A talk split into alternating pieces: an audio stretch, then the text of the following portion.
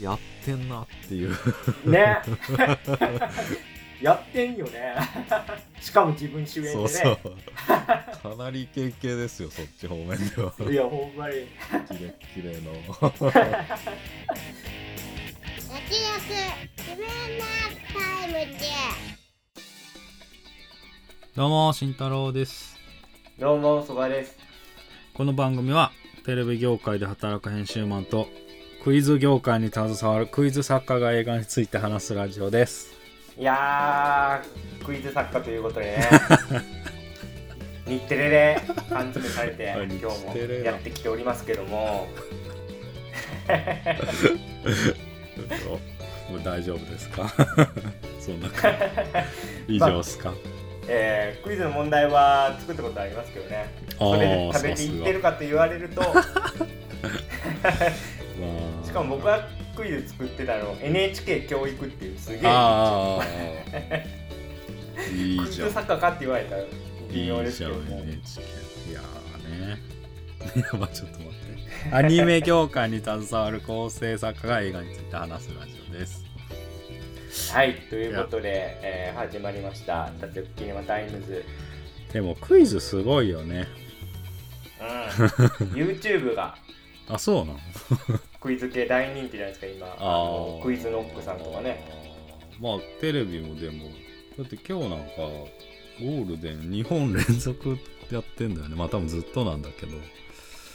そうですね。すずっとクイズ強いけど特に最近多いですね。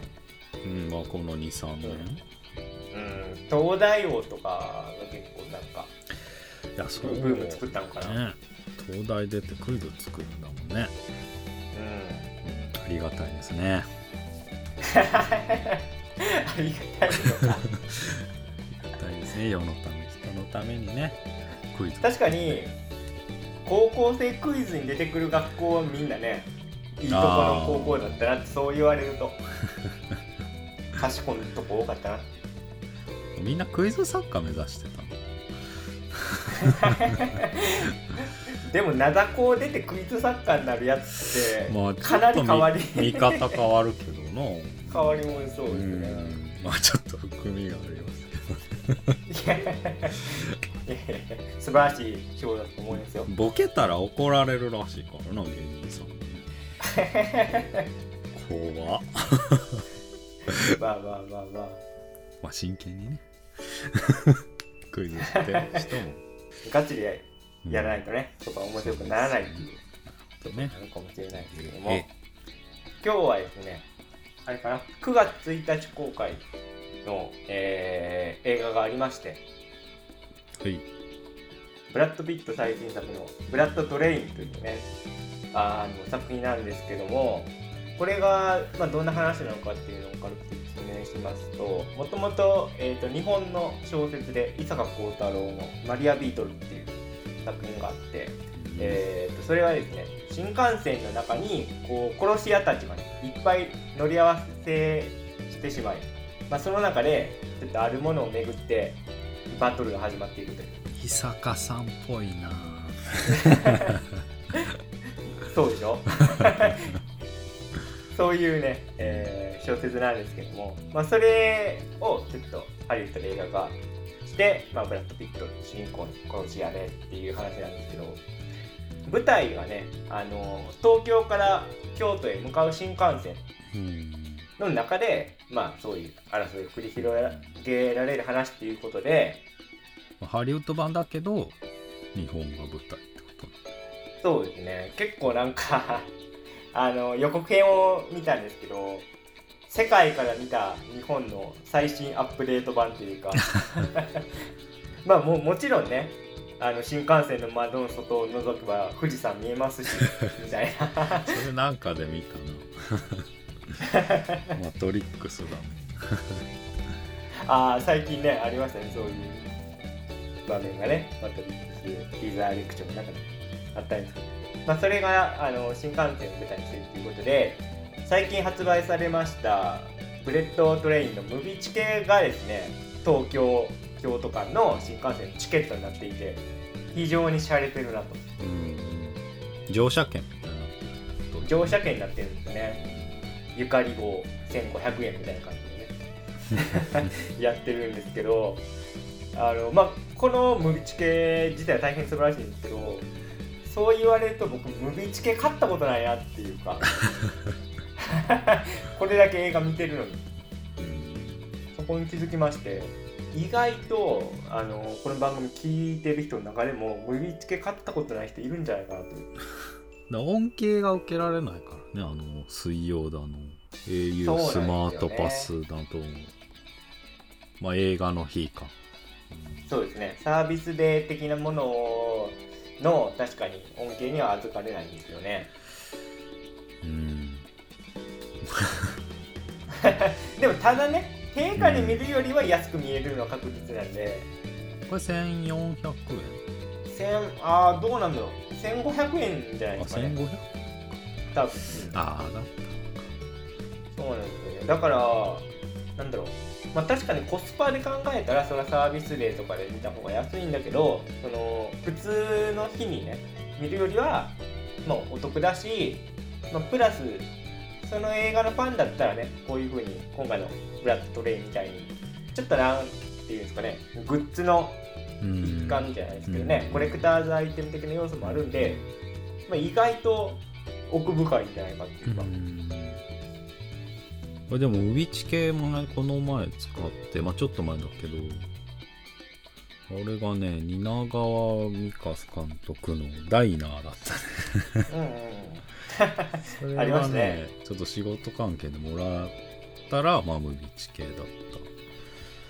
へー。だからそのそういう配り方？配る用みたいな側面もあるのかああ今言われたら確かにそうですね、な、反則の。うん、うん。チケットで渡さないもんね。あ本当ですね。なんか僕もそう言われたら昔ってなんかチケットをうん人からもらって、あだったら行こうかみたいなうん。ノリありましたね小さい時とか。うあと学校の前でなぜか配られてたりした ってんあった。あった。ありましたよね。まあ、子供祭りからそうそうそうゴジラとか。ゴジラとか。まあでも洋画もあったよね。ありましたねだそのチケット文化のなんか現代版なのかもしれない。うん。ムビチケってちょっと紙じゃね。そうですね。もうほとんどないよ。ねそう考えるとやっぱりそのコレクターズアイテム的にこう進化してるっていうのはすごい納得感がうん。ありますよ。やっぱデジタルだと味気ないけどうん。グッズとして手元に置いときたい人には、まあ、多少ねサービスで見るのよりもまあ300円ぐらいですか。割高になってしまいますけど。300円でグッズが買えると考えたらコスパいいかもしれない。そうね。大抵映画のグッズって結構高いじゃないですか。最近僕あのパンフレットが値上がりしてて買う機会が減ってしまったんですけど。うん。なんか1000円超えたらもう手が出ないんですよ。僕の感覚では。まあ大体900円とか。そうですね。そういうのがまあなんていうか相場だと思うんですけど。昔でももうちょい安まあそのクオリティとかページ数とかもそのなんていうんですか？1000円超えていったら、まあ確かに増えていったり、まあ、内容も充実してるからその値段と比べてその内容が劣ってるとは思わないんですけどそれでもちょっとなんか1000円超えてくると手を出しづらい感が。あのウルトラマンも2種類やったじゃないですか今回。あったね。新ウルトラマンの話をしてるんですけどそのちょっとアートブックみたいな方とパンフレットみたいな方でちょっと価格帯が違うんですよね。うん。でそのアートブックの方に安野さんのインタビューがめっちゃ入ってるっていうね。だからうんその金かけた分のクオリティはあるんだけどさすがにちょっとなんか 高価格帯路線になってくると厳しいなみたいな。まあでもこれ本当あれなんだけどね、はい。まあ俺はね買ったら見ないね。半年後とかに。あパンフレットうん。わかります。僕もそうですうね、ん。なんか。で。過去のものって感うん。そうなんですよね。まあ片付けする時ぐらい。あーでもでもそうですよね。そういうタイミングでもないと確かにパンフレットってあんまりじっくり読まないというかコロナになる前は僕でも結構その映画の前後になんかカフェとか行って読んでましたけどうんその習慣もね今はもうなくなってしまい。な何そのおしゃれ習慣？いやでもちょっと早ついたからパンフレット買ってああ読んどこうかとか逆もあるじゃないですか。ちょっと映画終わった後にあ次の仕事まで時間あるからちょっとパンフレット読みながらゆっくり準備するかみたいな、でも今もうそれがないんで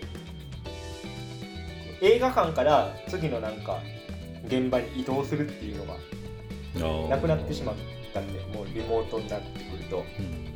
だからパンフレットのその読料率っていうのは僕も下がってますわ。そのつまみ読みはするんですけどうん。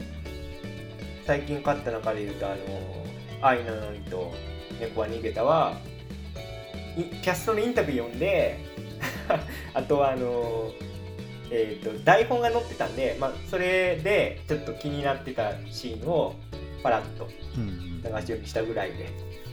端から端まで読んでないのだ映画によっても全然違うもんね中身がね。そうですね、毎回監督のインタビューが載ってるとかならもう買うけど、うん。まあ、そうでもないそうなんですよね。あんま気合入ってないやつだと本当になんかうんまあチラシみたいなね。そうですね。結構ビジュアル全押しであんま活字量少ないみたいなやつありますから。あと電子書籍とかね俺はしてほしいんだよね。あパンフレット、いうん。かさばらないか。それマジでそうですよね。僕ちょっと圧迫してますもんね。書籍コーナーの中にパンフレットゾーンもあるんですけど他の本は Kindle でこう移行してる手前存在感が年々増えてるなっていうのはあります。パンフレットコーナーであそう言われると。高さはあるからね。結構ね存在感あるんですよね確かに。でも本当に電子書籍化はねちょっといろんなハードルありそうですけどやってくれたら嬉しいですね。まあその 劇場体験という意味ではちょっと味気ないまあけども、まあすまあでも面白いね。ちょっとねまあそれも子供なんかはね広がると。は嬉しかったけどね。ゴジラのパンフレットああ嬉しかったですね、うん。まあちょっと、えー、ムービーチ系の話からねいろいろ飛んでしてまいりましたけどということでえー、っと今回はですね、えー湯浅正明監督最新作の「犬王」を特集していきたいと思います。はい。ではあらすじをお願いします。能楽の一座に生まれた犬王は異形ゆえにひょうたんの面で顔を隠している。ある日彼は平家の呪いで盲目になった琵琶法師の友名に出会い舞と歌を交わす。犬王と友名は互いの才能に共鳴し不思議な絆で結ばれていく。という内容になっております。はいでは早速、えー、はい。総評の方に参りたいんですけども、えー私そこはですねうん。今回の犬を見て最初に、えー思ったのは ドロロやないかいと思ってしまいますねまあ結構こうまんまというか百鬼丸と犬王の設定がむっちゃかぶっててあのーですね。今回原作小説がありまして、えー、と古川英夫さん結構、まあ、有名な方ですけど、古川英夫さんの小説「平家物語百王の巻」というのが原作なんですけど呪いの設定っていうのは原作にあったのかどうかっていうのはちょっと気になりました。うん今回脚本やられてる乃木さんのなんかアレンジなのかどういやこれはあったはずだね。あの まあ俺も原作。読んだわけじゃないんだけどそのインタビューの内容的にはあった可能性が高い。なるほど。あとは、まあ、今回ミュージカル映画ということで、あのーどういう風にミュージカル演出するのかなってすごい注目してたんですけどだから僕が見た中で言うとすげえ座頭市っぽいっていうかなんなんていうんですかね。あのたけしさんの座頭市っぽいというかこの昔の時代物の中に今のロックテイストだったりまあえーとたけしさんの場合はタップダンス。今回の場合はロックかな。ロックと、まあ、ちょっとヒップホップみたいな重した感じで入ってて、まあ、そういう見せ方としてはすごいストレートでたすごい楽しめたんですけどもそのね。ミュージカルのとこもまんまあのクイーンじゃないですか。もうあったねクイーンパターンも。もうまあ、ね、それはうん全部じゃないですよ、クイーンでなんかすげえ、まあ、た見てて楽しいんだけどなんかそこはちょっとなんていうか気になっちゃったっていうか例えばですけど、まあ、今回大友さんがやられてるじゃないですか音楽を。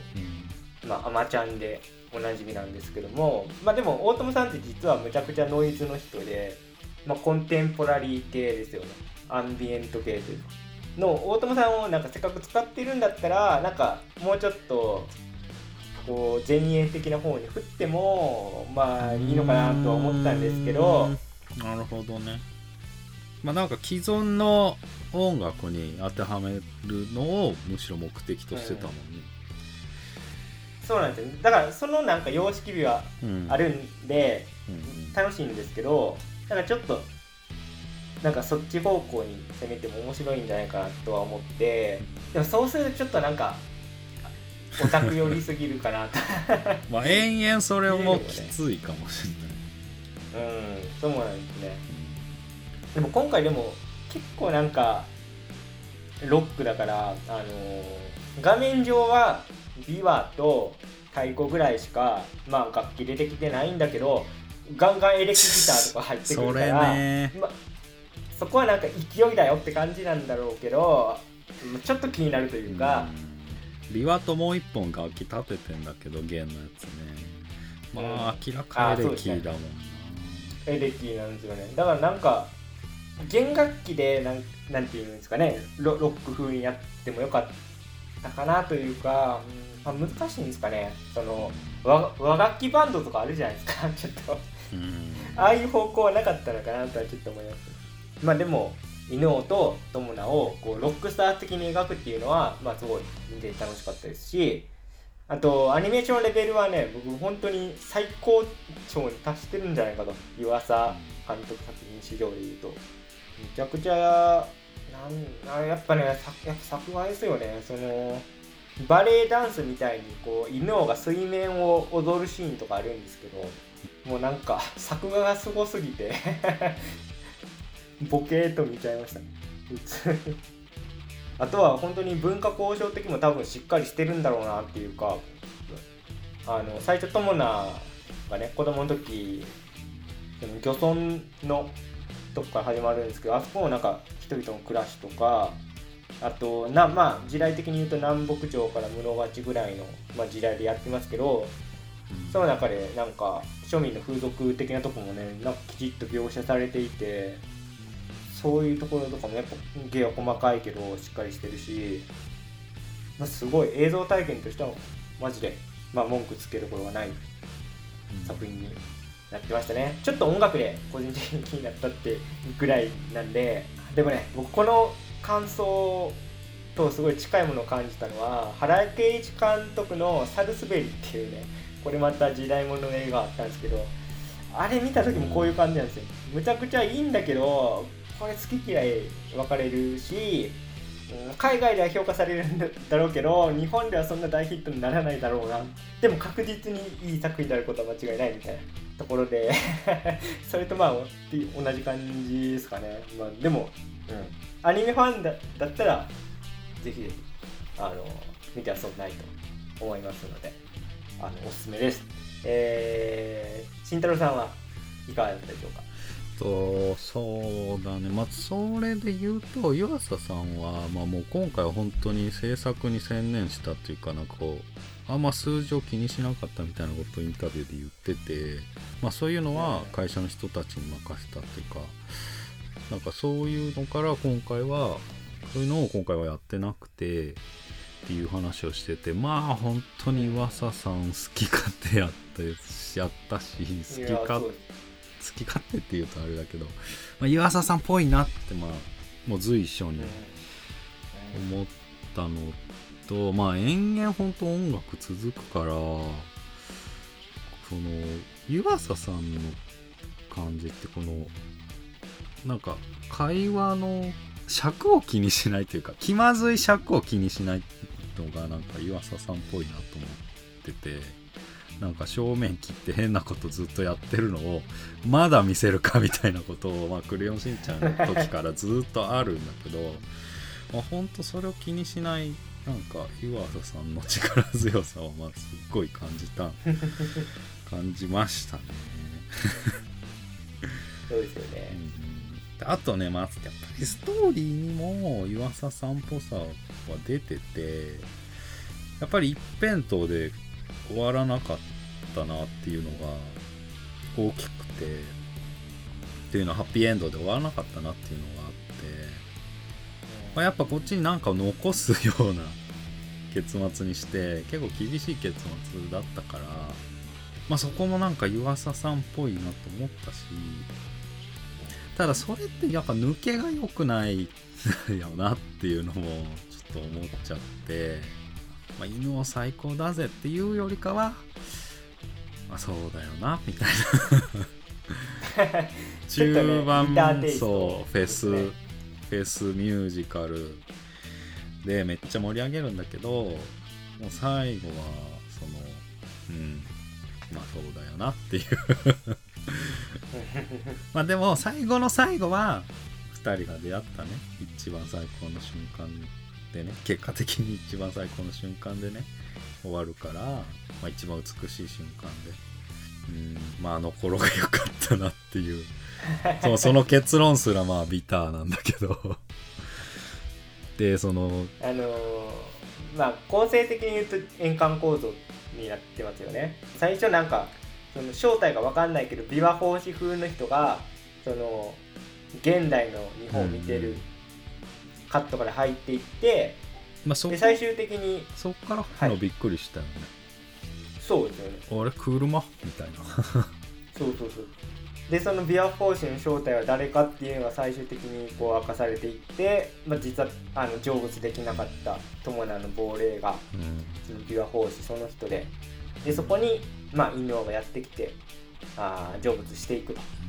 で最終的に2人が一番楽しかった時代にでね歌い踊り終わっていくという、まあ、だからなんで成仏できなかったのかっていうところですよね。リターナーのは。友名がね。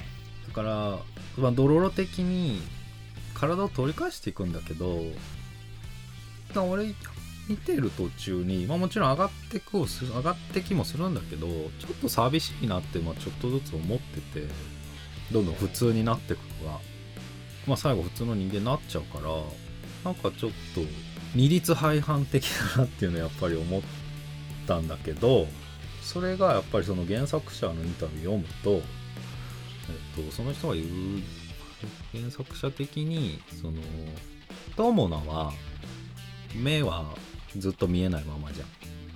その目が見えることはないんだけどでも犬王ってどんどん体取り返していくからとその点で犬王は自覚的に友名より自分は自由だってことを自覚してるみたいなことちゃんと言ってて作者が。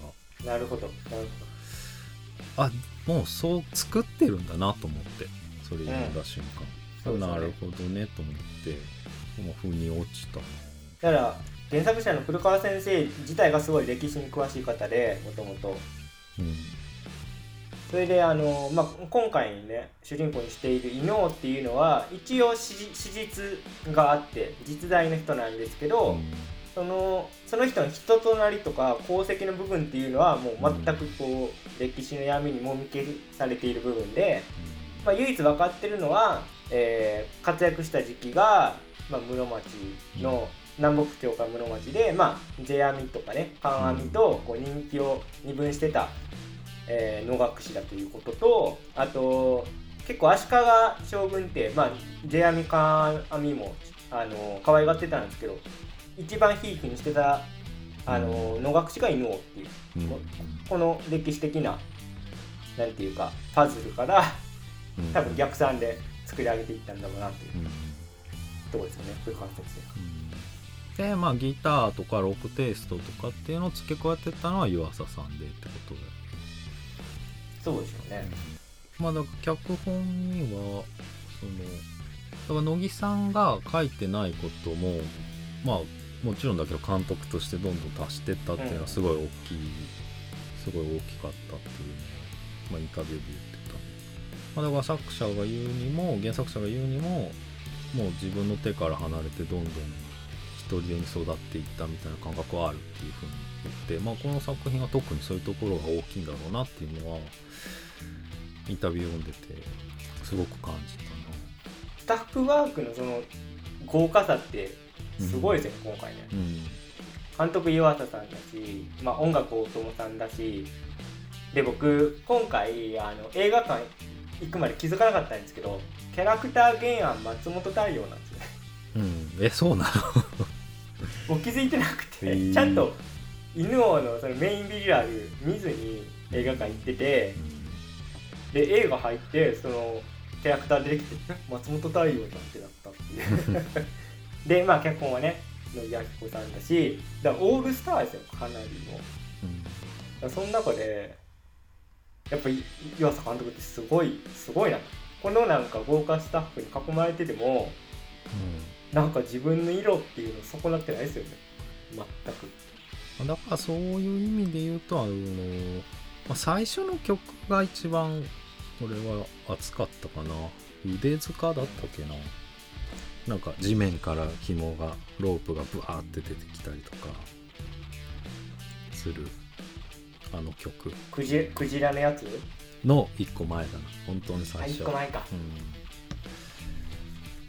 ん。があの時の犬王腕長いし犬王がその腕をねね。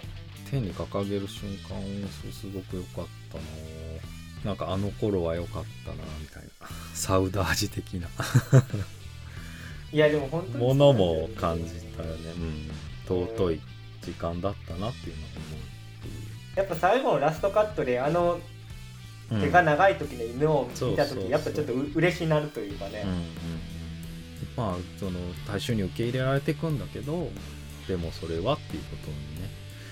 まあ一辺倒じゃないよね。いや深い。なんかちょっと今あの慎太郎さんと話してて「かぐや姫」のラストもなんかそんな感じありますもんね。結局かぐやまあ月に帰っちゃうけど彼女が一番その幸福だった時の思い出ってやっぱ子供時代ででそそこを思い出しながらね、うん。まあ、空を舞うシーンがクライマックスなんですけど今回も確かにそそれに近いちょっと ほろ苦い終わり方まあって感じですかね。はいありがとうございます。ではちょっと格論の方に参りたいんですけども今回ですね、えー女王蜂のアブちゃんと森山未来さんが、まあ、犬王と友の声優やられてるということで、まあ、そういう意味でもすごい注目されていたんですけどもう2人は本当に何ていうか当て書きなのかっていうぐらいのハマり役で歌が素晴らしいのはもちろんなんですけど声優としての演技もむちゃくちゃ合っててですね感心しましたねマジで。普段はあんまり僕女王蜂の曲聴いてなくて結構アニメの主題歌を女王蜂がやってて、まあ、その流れでちょっとそれこそあのリメイクされた「ドロロ」の主題歌とやってましたね。今思うとね女王蜂モテ期にも出てたよね、あ出てましたね。あ本当だ出てましたね。うん。あの曲は。好きだ好きだった。よかったね。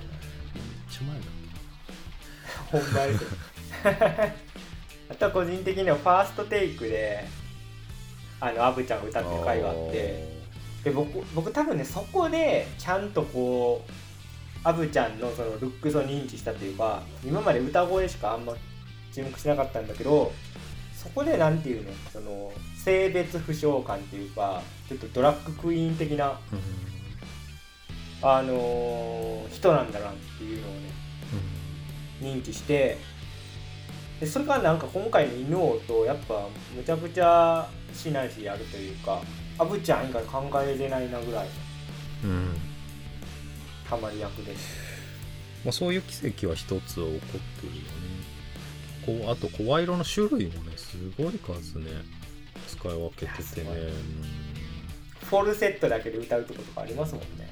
うん。ファルセットあフォルセットだけでまあパフォーマーだし両者ともにね。犬王とアブちゃんがいる森山未来の方はまあ琵琶はもちろんあの別撮りなんだけど練習して弾けるようになってもらったって湯浅監督は言ってましたね。ええ。すごいな。まあそれはなんでかっていうとやっぱりこう琵琶を持った状態で歌うみたいなそこの再現性というか感じをリアルに出してもらうためだっていう。ことでしすた。ごいそれは。役作りこだわってるなというエピソードですね。なんかまあ実際今回この声優なんであんまり関係ないかもしれないですけど森山さんってまあダンサーとしてもまあ今一流なわけでなんかそれと友田の相性の良さもちょっとありまあるかもしれないですね。うん。うんその今の岩佐さんのエピソードを聞くと。うん。ダンサーだから表現できるものっていうのもあったのかもしれないですね。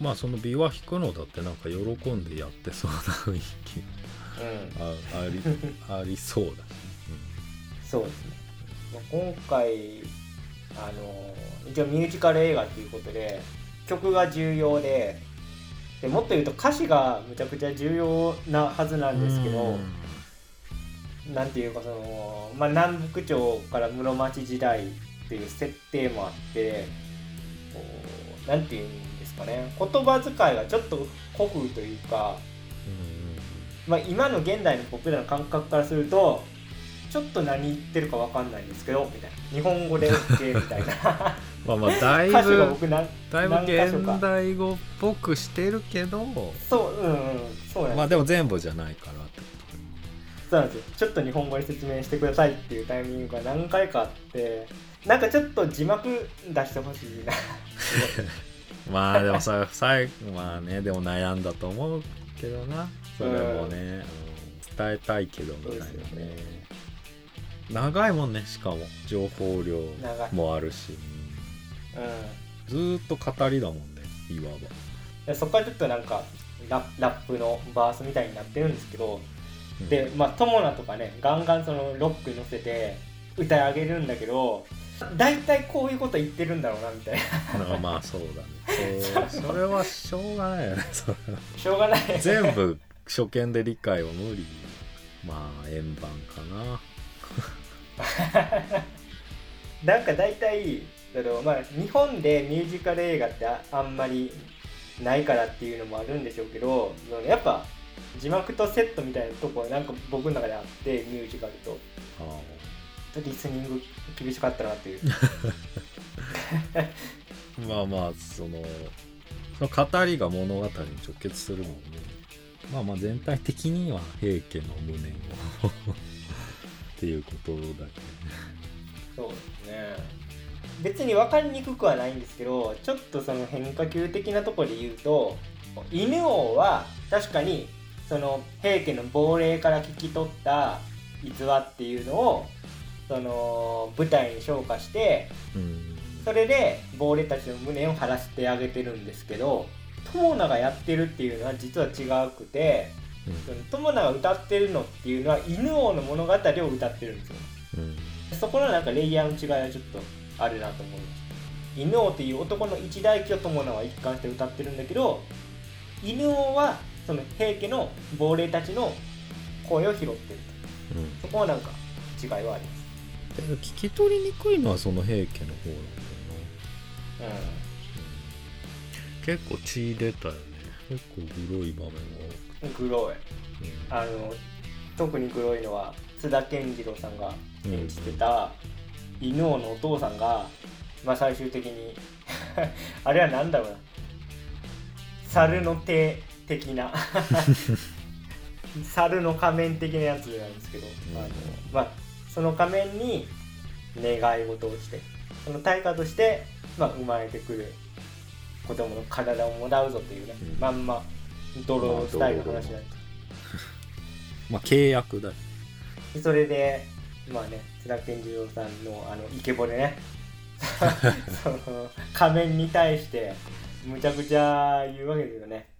なんで息子に才能いっとんねんみたいなこと言うんですけど もう普通にしっぺ返しにありまあ仮面の呪いでね死んでいくっていうシーンがあるんですけど普通に目玉が飛び出てたりしましたもん。うんまあそれもそうですまあ出産シーンとか、ね。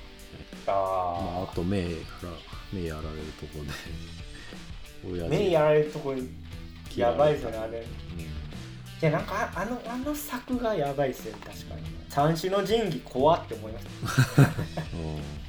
うん。抜いただけで。抜いただけでこうやって。まさに神がいやなんか的あそこの場面ほんとやばい。なんか怖いんだけど美しさもあってうんうんなんか本当に音が消えるんですよ。うん。あの場面。ちょっとこれかかなりあの僕の見た劇場のマナーが良くないっていうことなんですけど。えっと海の底から友達とお父さんが、まあ、箱を拾い上げていくと、でそれを開けたら中に三種の神器の、まあ、刀というか小刀がね入っていて。でお父さんがそれをさやさやか抜くじゃないですか。で抜いた瞬間あたりが静寂に包まれてそこ本当に無音の演出なんですよ。うんけどなんか僕のいた劇場の前の方からアップルの メール着信音が入ってて台無しでした。もう切っといてっていう。それつらいな。辛かったですね。僕はもう感動してるわけですよ。あやっべえもう演出かっけえとか思いながら見てるのに メール着信を劇場に響くちょっと台無しでしたけども まあでもあのシーンも確かに美しいんだけど怖いし描写としてねすごい気合入ってましたよねなんか、ヤサさん曰くね、なんか、鬼滅とか、あ、進撃の巨人とか、まあ、を経て、経たからこそ、まあ、ああいう表現ができたみたいなことを言って。まあ、だから、そのエスカレートしていってはいるなっていうのは確かになって思う。ちょっとせめぎ合いのみたいなものを感じる。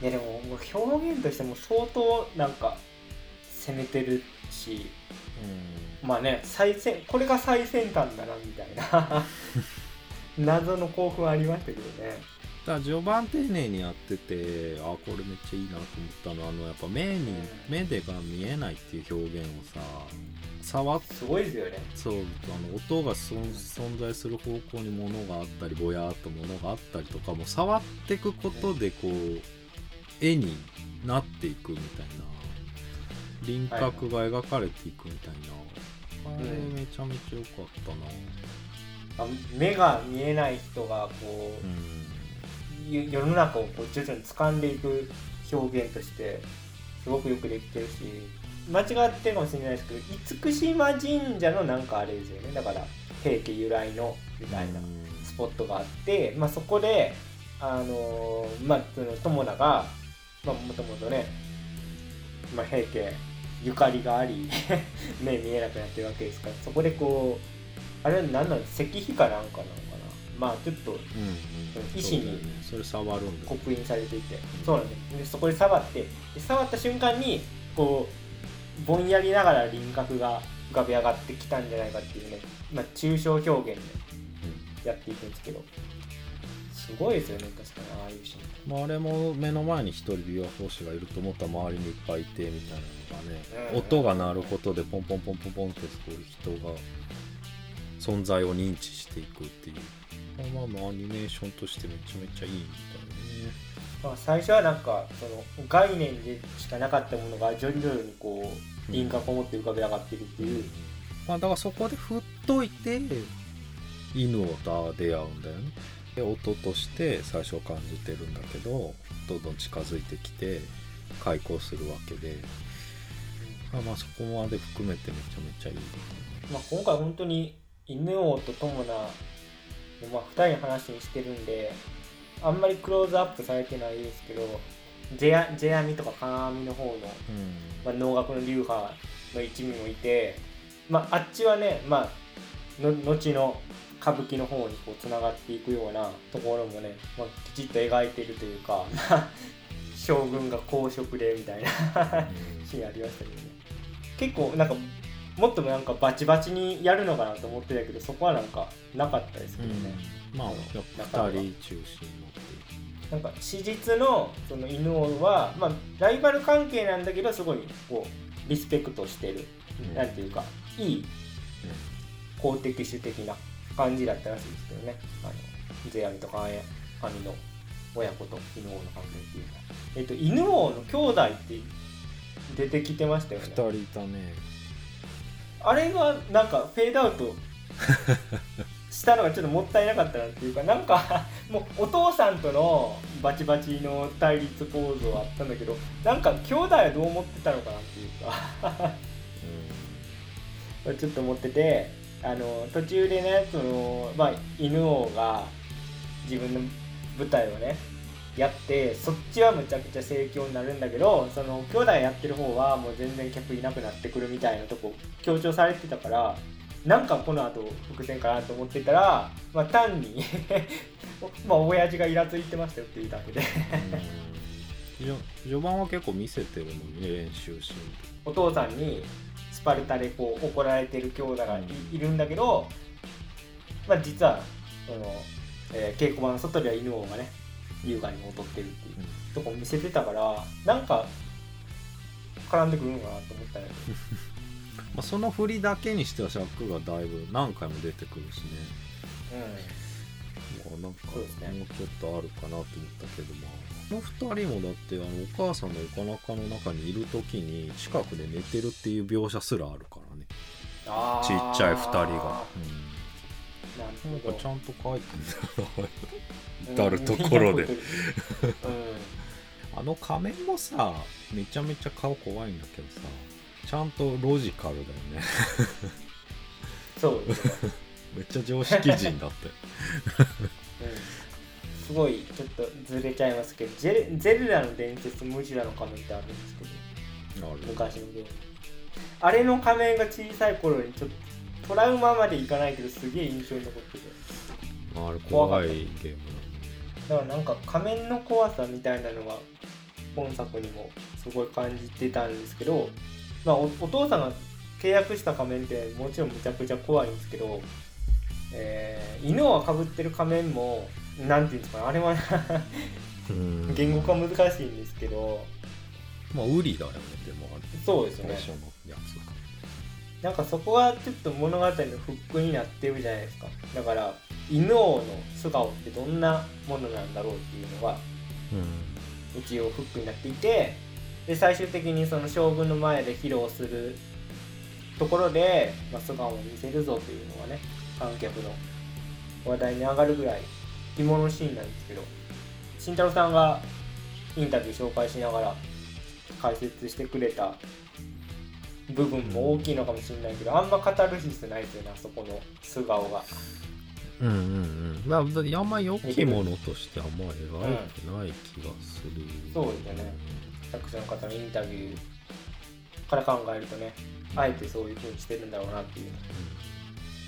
あの津田健次郎さんが契約した仮面と犬王の呪いって直接的には何か関係あるんだっどうどういや関係あるんじゃないか？その。けあ犬王の呪いっていうかまあ全然考えまとまってないんだけど呪いが解けていくことっていうのはあの仮面が用意したことなのかあーそうそこ確かに作中説明はされてないけどそうそうだからあの僕は仮面と平家っていうのは勝手に脳内補助補助線引いててそのまあ慎太郎さんも多分同じ答えだと思うけどあの仮面は多分平家出自の何かで、だから平家のその亡霊の無念を晴らしてくれる見返りとして返してくれてるのかなみたいな。ふうに思ったんですけどまあ確かにその親父となんか取引するときにそういうことは説明されてないですよ。まあ自らは何も言わない言わないよね。だ単にそのまあお前に芸術家としての成功を約束するので子供の体をもらうっていうだけでその平家の無念を晴らしたらそのもらった体を返していくぞみたいなところは全く確かにないので直接関係あるのかどうかっていうのは実は分かんないですよね映画見たら。あと津田健次郎さんが契約で受け取ったものって何だったっけ？何だったんだっけ？受け取ったものはないんじゃないですか？そのだから抽象的なうん成功みたいなことで、あのあので段階でもう力のおかげうん、だと思いましたけどね。だって途中のお父さんの描写とかなんかもうすげえ。もう今ほどはいいけてなかったのかなぐらいのまあ常に常にあの人苦しんでるからよくわかんないんだけど、ね、お父さん的には自分がねその対価を受け取っていると思ってたけど息子の方だったという、まあ、悲しい話ですよね。お父 まあお父さんでもペナルティあんま負ってないからね。うんまあまあそう言われても。そうね。まあだから受け取ったのはやっぱり犬王の方だったっていうこともまああり得るか。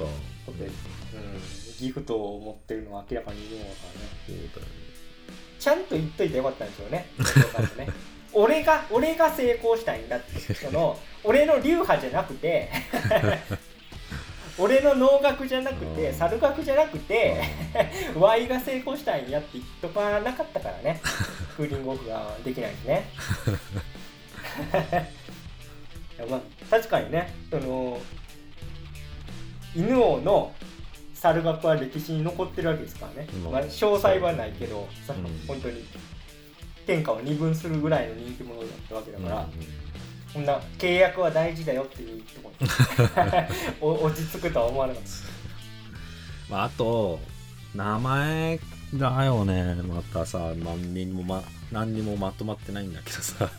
あの友名が友一にするときにやめろって言われるじお父さんゃんに。お父さんにやめろって言われるしお父さんなんかそう。亡霊ね見つけられなくなるからやめろって言われるし、でもその後また友有にもするし友一で琵琶法師と成功し琵琶法師として成功して、えー友有として犬王と一緒にさらに上に登るんだけどでその処刑された後にの名前はだからその犬王が見つけた時に友有って名乗ってくれないと見つけづらいだろうみたいな話だったじゃん。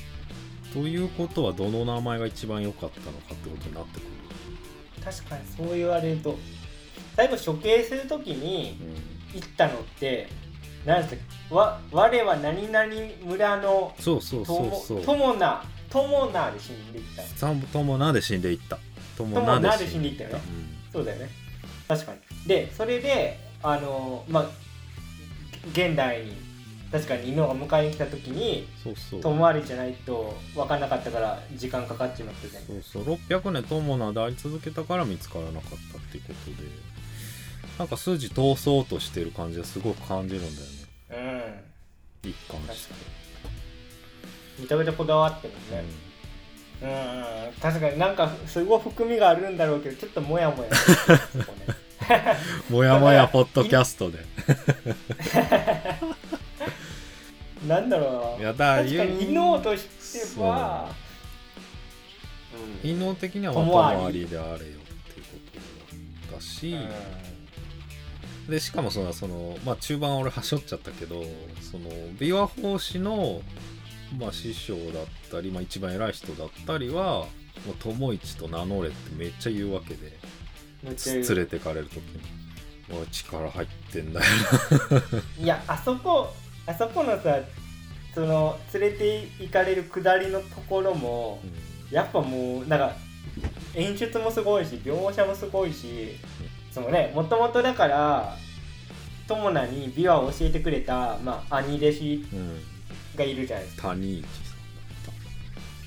なんかめっちゃいいキャラだったんですけどまあそのメンターね。そうそのだから兄弟子が友名をかばって死んでいくじゃないですか。であそこの描写とかも本当にすごいなというかでプラスあの慎太郎さんが言う通りその、えー、と琵琶の、まあ、一派の、まあ、一番偉い人ですよね。そのその人はその人でめちゃくちゃなんかちゃんとうん。友達のことを目をかけてくれてて、うん。守ろうとしてくれてたよね、うん。だだからもう友達を捨ててうん。戻ってこいと、うん。友達に戻ってこいと名前はめちゃくちゃ重要かもしれないですよね、だから友一まあだから友一つけたその本当のだからよく思ってくれる人はナンバー2っぽい人だったじゃん。あれあれがナンバーワンじゃない？一番だって偉い人はなんか寝てたよね名前つけてくれる時。ああの人じゃないんだ。あのべ別人なんだ最後。あでも分かんない。一緒の人か。でもいなんか隣でシャキシャキ仕切ってたのは仕切って名前お前これだよって言ってくれたのは人になんか似てるような気もしたんああちょっとそこまで。だ よまあそれどっちでもいいけどなんかその一友一の名前もらった時なんかちょっと雑な感じでもらってるから。まあそまのず一一番偉い人がうんうん。いて、まあ、その人から一文字もらって位置をつけるっていうね、まああのい一派のなんかお約束、でも当の本人に居眠りしてたからまあ友一じゃダメなんだろうなっていうの思って、でね友友名を名乗って死んでいくんだけどでもそれでは犬王には会えなかったから、やっぱねそそこのボタンの掛け違いですよね。うん。犬王的には友ありが良かったけど友達的にはやっぱ自分のアイデンティティはあの村にあってみたいな。ことなんじゃない。まあでもなんとなくあんまり固執するなみたいなことなのかなっていうのはちょっと思ったか。な、まあ、結果あんま良くない結末になってるし犬王とも会えなかったわけだから。でも友有って名乗っても殺されてるじゃあ宿題を置いときますね。でっかい宿題だな。これでも原絶対原作見なきゃいけない仮説だけ置いておきますね。あでもいやでも名前は本当にそれ重要だと思うな。やっぱりそのあその原作の話出たしあのその2人にピンポイントに絞ったって佐くんが言ってたけどなんか2人にポイント絞ったのは乃木さんっぽい、えうんもっとやっぱりいろんな人ばっかり描かー、もっとなんか広がりそうでしたもんね。尺も90分ぐらいだし今回。原作者あれだよね「平家物語」も書いてんだよね。現代でそうなんですよ。直前にね、そうそう。古川先生はね。うん。それもアニメ化されてるもんね、あさされてますね。あの山田うん。監督でね。むちゃくちゃそっちも良かったですけど。まあ、だから犬王で言うとねくしくもなんだけどエーペックスにねシアってキャラクターがいててはい。すっごいアブちゃんっぽいキャラクターなんだよね。あ本当に確かにね。知ってる？うん。シア。知ってます。パフォーマンでまあダンスとかあとまあステージに立つあとまあ黒人のふ風の風景で、うですね。意味意味語として生まれてきてねなんか目光っててね。周りから疎まれて生まれて、で子供の頃もはぶられてっていうキャラクターなんだけどまあそのシナリオとかバックボーンゲームにおいてもバックボーンとかシナリオは結構 Apex 面白いとこがあって、まあ、強いなっていうのもあるんだけどそのシアが言うセリフにみんなに受け入れるために戦うんじゃなくてその受け入れから解放されるために戦うんだっていうんだけどまあでもそれ今回の犬をそれ目指してたのかなと思っあーだな。すごいとこに行ったなてでもその受け入れから解放されるとこまではいけなかったのかなっていうのが今回の話かなと思ったんだようんうん。まあそれは時代の違いっていうか、まあ、政治的なものがあってそれ以上上がなかったっていうのはあるんだけど。でも Apexのキャラのバックストーリーまで僕全く分かってなくてまあなんかそのダイバーシティに配慮してるよなとは思ったんですけど、うん。 Apexのキャラって。ただその意味意味語とかそこまでは全く分かんなかった確かになんかそういう視点で見る今回の犬王見返してみたら、まあ、お互いちょっとマイノリティ側じゃないですか、うんそう、えー完全に犬王伴うだけどなんか2人は自分たちの権利を向上するためにうん。なんか芸術を使ってるんだっていうテンションじゃないというかうん。なそこはなんかあるかもしれない。ももっとなんかマイノリティ対その朝廷のなんかバッチバチのその 権力闘争っていうか そっちにも全然できる話だけどうん。まあ慎太郎さんの言い方で言うと解放なのかな。なんかそんなになんかバチバチにやってないですよ。そこはうんまあ、結果的にそうであっただけで。結果的にそう、んそう、ううん。んまあプロセスは完全にそうだったまあでもそのエーペックスのセリフまあめちゃめちゃいいなと思って まあずっと心に残してたんだけど。なんかまあそれを思い出した。ねえっ、と友名が結構まあ女女装して歌うとことかもいっぱいあって。うんそのだから最初その挑発でまあそれはちょっとなんかロロックの象徴みたいな、とこかなとか僕か思ってたんだけどまあそこから化粧もいって僕はなんか音音楽史的変遷っていうかあこれはビジュアル系なのかなとかっていうふうに思ってたけどちょっとなんか LGBT 的な要素も絶対あるよなとは思ったんですよね。でもなんかそこをなんか声高に主張はしてないというかうんうんそのバランスなんか自分たちの芸術を表現する手段として、まあ、そういうパフォーマンスがあるだけであって、自分たちの権利を認めてもらうために芸術を利用してないというかだからそそこはなんか好印象。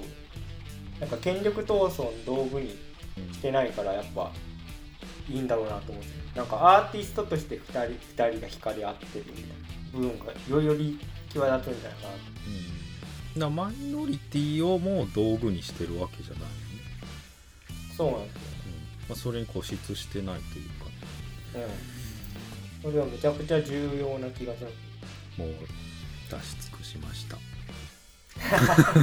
す。まさかね、こんなダイバーシティの話になるとは思わなかったですけど。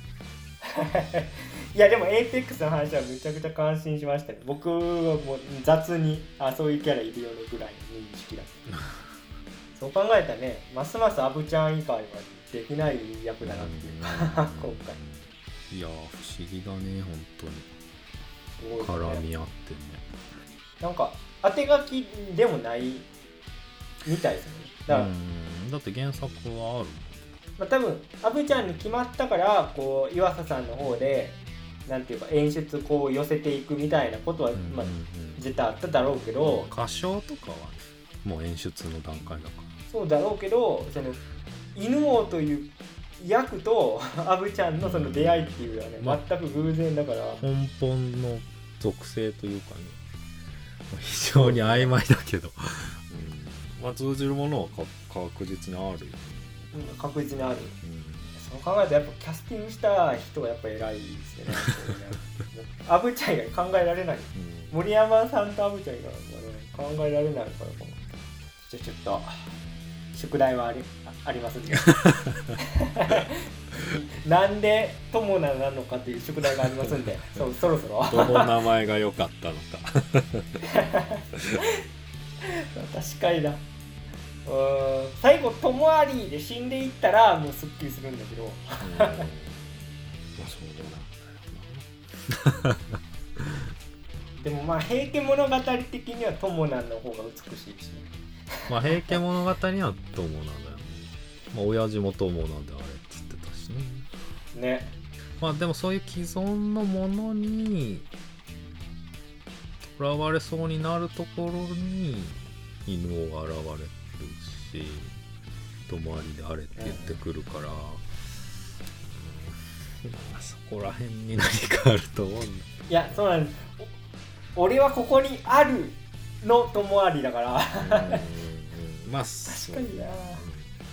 ここにあるっていうと現在のことを指してるから。うん。まあやっぱり過去の。うん。まあでも表現は表現って素晴らしいよねっていうことでしたね。本当にすごいですよね。まあ全然高畑さんのかぐや姫はもう違うベクトルやばいんですけど。うん。まあちょっと違うベクトルかもしまあ慎太郎さんはちょっと紹介してくれましたけどその京アニ出身のね山田直子監督が「平家物語」うん。えー、とフジテレビでやってたんですけど最近さ、まあまあ、ちょちょっと34ヶ月ぐらい前までやってたんですが、まあ、あれもね映像表現としてはもう行くとこまで行ってるなと思ったんですけどなんなんでしょうねそのアニメ表現を変革していくには時代劇が相性いいんですかね？何なんだろうな。まあ高畑さんもかぐや姫ですごいなんか水墨画でやってたしななんか相性がいいいいのかそのアニメ監督をこう引きつける何かはあるんですよね時代劇ねこの世界の片隅の片渕素直監督のね新作は時代物になると、なんで平家物語でこんな人気なんだろうな。うんこれ長長くなるっていうかまあ。いやでもねそれ原作者もね言ってたんだけど、まあ長くはなんだけど打足っぽいかなと思ってて、ちょっと抑えてたけど。まあまあやっぱりこのこれからの時代ってこう変革期ってまあ変わってく今までの価値観が通用しないっていうのをまあみんな無意識に思っててだからその時代劇っていうのを描く時に戦国時代っていうものじゃなくてそれよりもっと前のまあ南北朝時代だったりこれから時代が決まっていくっていう時代を見つめてるんじゃないかみたいなことは言ってたけど、ええめちゃめちゃ面白いねそれはまあ、戦国時代ってだってもう結局天皇をね擁立するっていう話にどんどんなってったから信長ですらそうだったから、幕末だと近すぎるってことなんですかね。そう。それはそうそうなのかな。そういうことです。うん。うん。まあ幕末ですら意味ありありそうだけど。まあでもいろんなものの上に立ってるから、まあ、もっとっていう。もっと原始的なっていうか。いやそうなんですよ。うん。あのだから高畑監督が「平家物語」を最後の作品にしたいって言ってたんですね生前にね、うん。高畑さんは早いよねでもそう考える さすがってと、感じ。拡散すげえってことだけど。でもななみみんななんかアニメ監督「平家物語」に行くんですよね。最近。すごい。それだけね、まあ、魅力ある題材ということなんでしょうけどちょっとじゃあ、えー古川英夫さんのね「平家物語」を 現代語訳。まあだいぶわかりやすいらしいけどね。うん、だってガチの「平家物語は」あの 古典の授業とかでしか読んだことないですからね。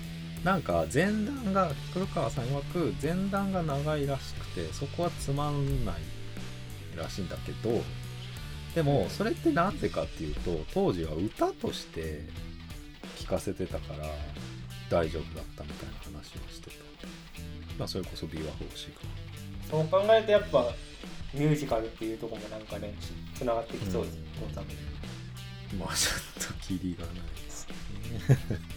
はい。まあ今回はこんなところで 終わりましょうか。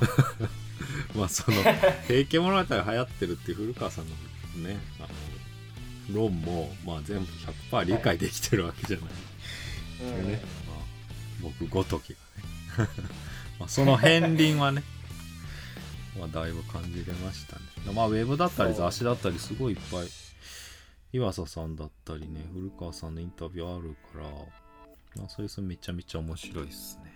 だいぶ広がりのある 回になりましたけどこれねあのムムビチケの話をしてた頃よりだいぶ偏偏差値が上がりましたけど。遠くに来た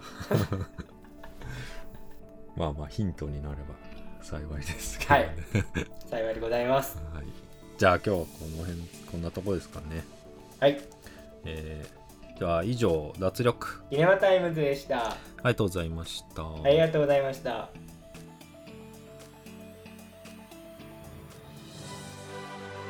脱力決めなタイム中。それはいいんですけどね